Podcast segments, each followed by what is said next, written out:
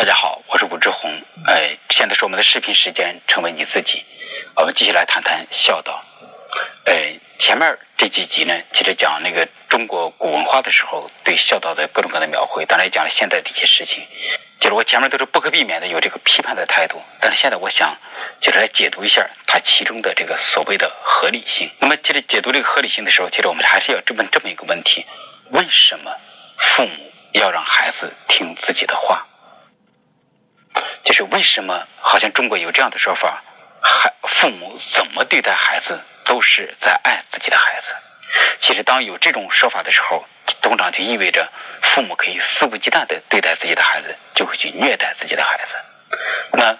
我本来想讲解读它的合理性的，但我现在又想到一个就是很严重的事情。但是我们先从这个严重的事情这个开始，我们继续来分析里头这个合理性的部分。二零幺二年，这是有一个山东一个女孩自杀。啊，这个女孩叫孙正文，她十二岁。哎，她自杀之后写了这个三页的遗书，写了一封遗嘱，然后就讲她那个遗书里头讲了她的待遇。呃，她不明白为什么父母要使唤她、虐待她，就是经常把她朝死里打。就比方说，她这样讲的，她讲的很遗书里讲的很多东西。她说，她到初一的时候，她被拆开的信就已经厚厚一沓了。呃，妈妈有一次就是因为生气，就让他跪水泥地，而且还好心的在他的那个膝盖下面放了一些玻璃渣。爸爸有一次丢了一个八百块钱的那个相机，然后就把女儿朝死里打，那次把她打得晕过去。然后结果就是在经过老师们的这种警告，就是老师们因为经常发现这个孩子被打的就是伤痕累累的，后来父母就是孩老师们就对父母发出了警告，结果呢，父母就稍变了一下，但是仍然。用各种各的方式打自己的女儿。在他自杀前不久，应该是就是有一次家长会，家长会回来，然后结果他的父亲把他抡起来朝那个墙上扔。啊，这个时候孙正伟就感觉父母好像就是想让他去死，所以后来过了没多久他就自杀了。那么这是一个非常惨烈、非常可怕的事情。那么孙正伟的这个自杀之后呢，就是因为正好孙正伟有新浪微博。而他的父亲叫孙云东，也有新浪微博。然后，这个十二岁的女儿自杀之后，孙云东他在这个微博上居然连问了几次该怎么办。人生重大的事就是就是选择很重要，要怎么怎么选择，大概这么个意思。就是好像女儿的死，那女儿的死亡并没有带给他一种很深的这种情感的伤痛。又过了三个月。他居然有一次在自己微博上发了一张关于旅游的照片，还赞叹了一下美景，然后后来又被网友骂得一塌糊涂，然后从此之后这个微博他再没有更新过。那么我当时分析这件事情的时候，我想起很多很多事情来，因为在我做咨询的过程之中，在我最初在广州日报写专栏的时候，我听到了大量的这个虐待孩子的事情。那么为什么父母要这么做？这是我们讲一个，就是呃讲一个术语。这个术语我稍微有点犹豫，但我觉得也不是特别复杂。我们讲一下这个术语。这个术语叫自体客体。什么叫自体客体呢？自体就是我自己，客体就是我之外的东西。就比方说这个牌这是对我来讲就是一个客体。那么什么叫做自体客体呢？就是说明明这个牌子是我自身之外的一个东西，它是客体，但是我好像觉得它是我自身的一部分。所以，它明明是个外部的东西，但是我觉得它是我自我的一部分，这就叫做自体客体。那么，父母为什么这样虐待自己的孩子呢？就这涉及到就是关于婴儿的精神分析理论的一个重要的说法。那么，就是发明自体客体的这个术语的这个心理学家，就是他叫科胡特。那么，在科胡特说来，他是为什么发明这个自体客体这个词呢？他的说法是这样：在小婴儿看来。特别是在活在全能感的小婴儿看来，他觉得整个世界只有他一个人，但是他又怎么能够逐渐的明白，就是有另外的人存在呢？其实他首先他需要控制一个人，他控制那个人，好像那个人就像他自身的一部分一样，可以任由他使用，完全如他所愿。那么这个当他有这种感觉的时候，他就觉得这个东西是他自身的一部分了。所以，他首先把一个客体像对待自己身体一部分的一样，他通过指挥他、控制他，他的全能自恋在这个物品上得到实现，然后这样一来，他把这个客体纳入到他的自我范围之内。其实讲的其实还是共生，只不过换了个词。但是等小婴儿长大了一些，他才发现哦，原来这是妈妈，这是另外一个人，这不是我自身的一部分。这个时候他就很痛苦，他有一种失去妈妈的这样的感觉。但是同时他发现妈妈是爱他的，所以他就发现这个自体客体虽然离开了他的身体，但是自体客体跟过去跟他建立过爱的关系，所以他就会明白哦，你不是我自身的一部分，但是你仍然是跟我有链接有关系的。所以这个时候我就有这个所谓的爱的感觉，有链接的感觉发生了。那么，所以在科库特发明了这么一个词汇。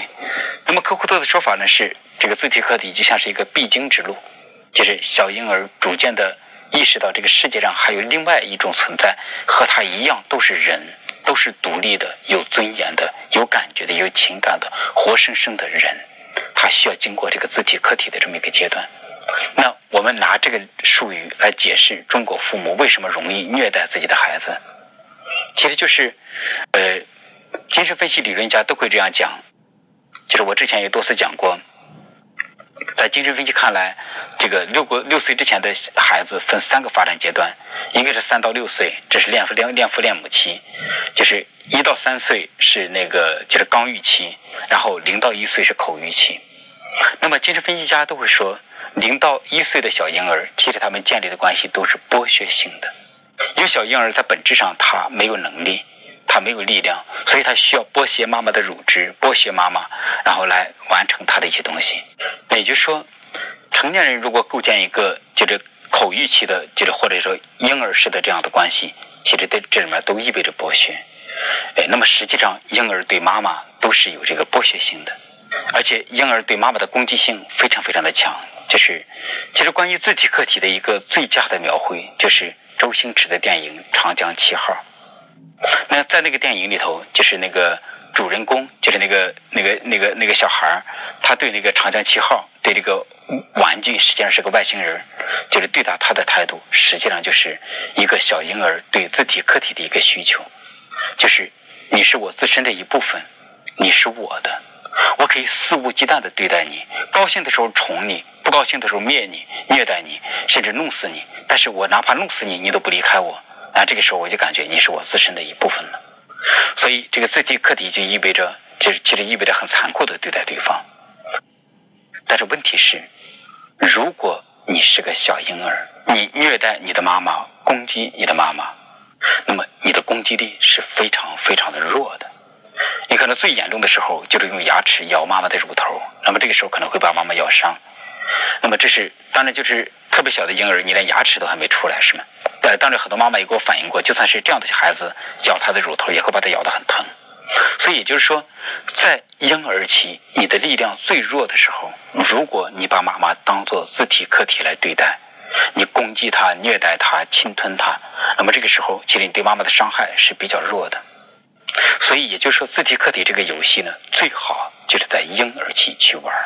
因为婴儿这么柔弱，这么无力，所以他认为对他对这个妈妈的乳房或者对妈妈进行可怕的使用和攻击，但实际上，妈他对妈妈构不成一种真正的伤害和攻击。而如果你成为一个大的孩子，哪怕你是一个五六岁的孩子，如果你还在找自体客体，你这通常就意味着对自自体客体一种极大的攻击和破坏。那么大家就可以想象，在孙正文的这样的故事里头，父母是婴儿。而且他们把自己的孩子当做自体客体来对待，那么他们就会残酷的虐待、攻击、剥削、伤害自己的孩子。而且这个时候，就是大家要知道，就是我们很容易生出一个错觉来，就比方说孙仲文，他就会觉得我是你们亲生的吗？那么很多人也会质疑说，这是这个他们亲生的吗？那么首先这是他们亲生的。那为什么会你会有这种质疑呢？你会觉得我这个？他之所以这样虐待我，是因为不喜欢我，不重视我。但是事实恰恰相反，因为他重视你，因为他喜欢你，所以他来虐待你。就是你是我自身的一部分，所以大家想想这个重要性有多高。所以，就比方说，在孙正文的故事里头，实际上他的爸爸，我首先讲一下，他的爸爸孙云东是山东大学的毕业生，而且开着自己开自己一个公司，所以他是做老板，所以他根本就不是所谓的这个没有受过教育的这么一个就是呃下层的，就是收入很低的、很窘迫的这么一个人。实际上，他又有文化又有财产，而且他们就是当孩子读初中的时候，就把孩子送到了就是当地最好的一所中学。而且是他们出了重金，所以你能看到他为了孩子的教育，为了一些东西，他们是不惜代价。所以他们实际上是很重视这个孩子。所以这也是共生关系里头我们常见的部分，就是我们讲，就是其实自体客体，你可以这样来理解，是共生加全能自恋这两个东西结合在一起的玩意儿。就是你对我非常重要，我离不开你，但是我和你在一起，就是我就希望你百分百的听我的，按照我的来，结果我对你构成了攻击和虐待。哎，但是当我这样做的时候，如果你完全如我所愿，我就有一种很深的感觉，你是我的，你是我的，你是自己人，你是我的人。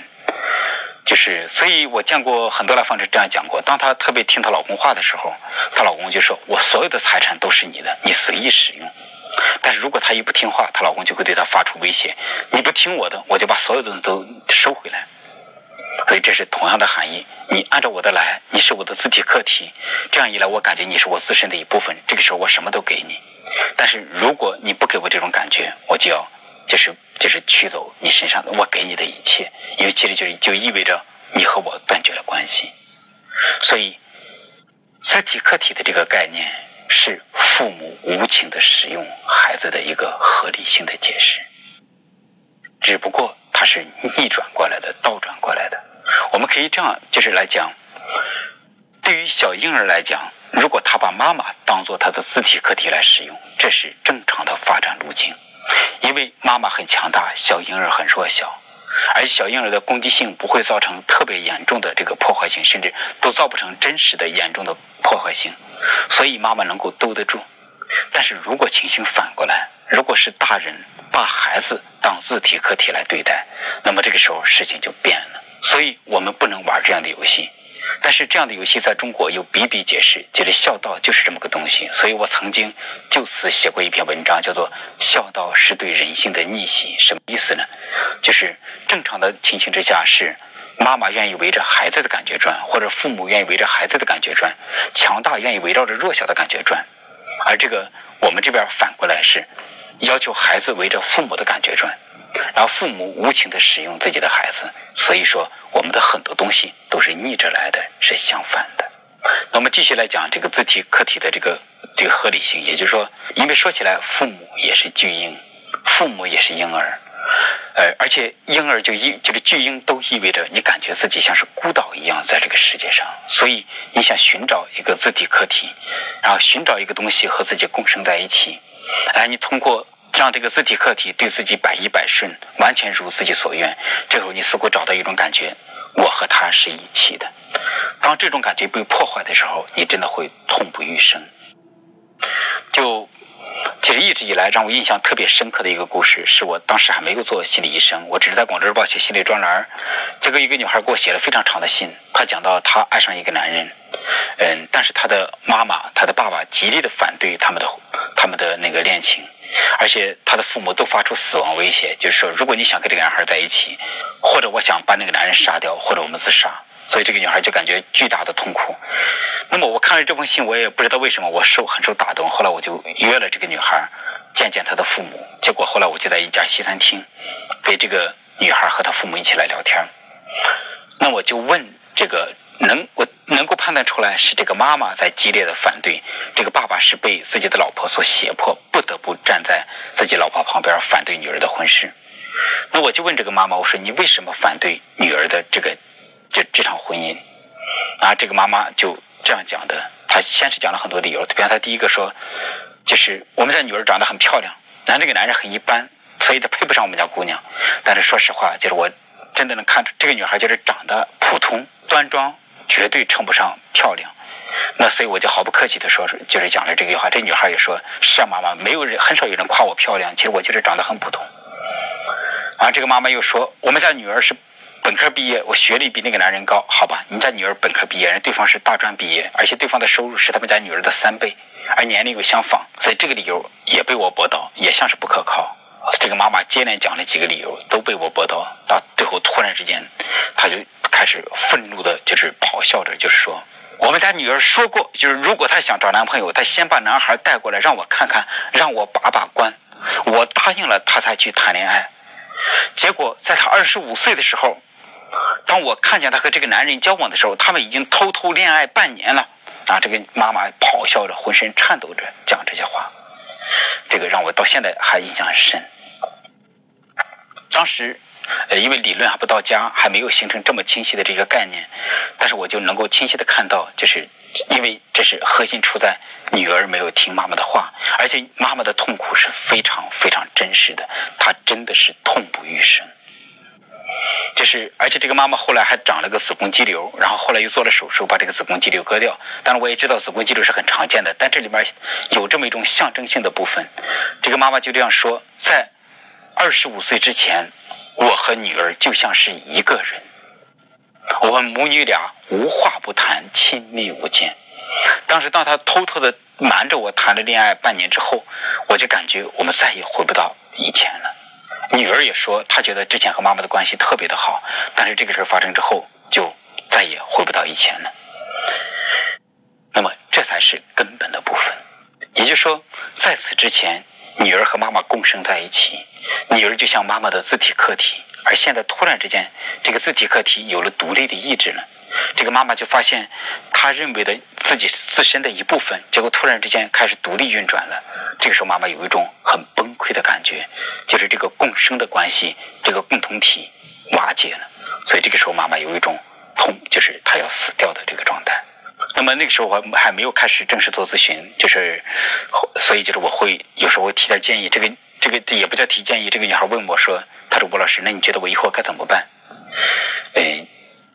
其实我确实因为在那个嗯读者来信中，在生活中已经见过大量的这样的故事，所以我对那个女孩说：“我说，好像你妈妈的这种痛不欲生也是真实的，而你好像两种选择都很可怕。第一个，你听你妈妈的，你和那个男人断绝关系，如你妈妈所愿。但这样一来，你就痛失所爱，而且你已经现在感知到你的爱人胜过了你的父母对你的重要性来讲，所以这种损失是。”你承受不了的，非常的大。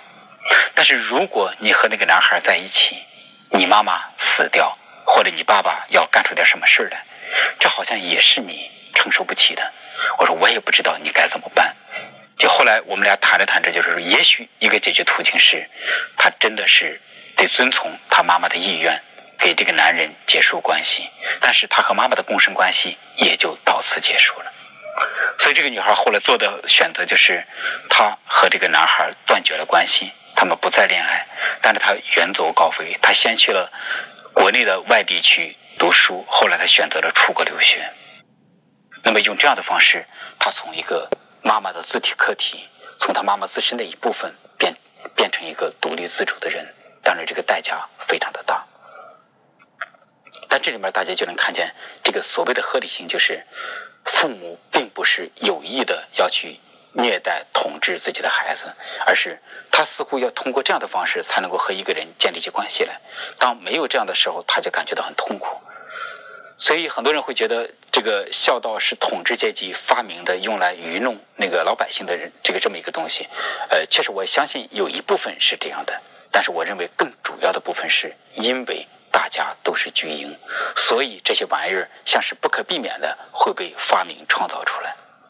所以这是基于，就是我们都是一个巨婴的国度这么一个现实的基础之上，才会发生这样的事情。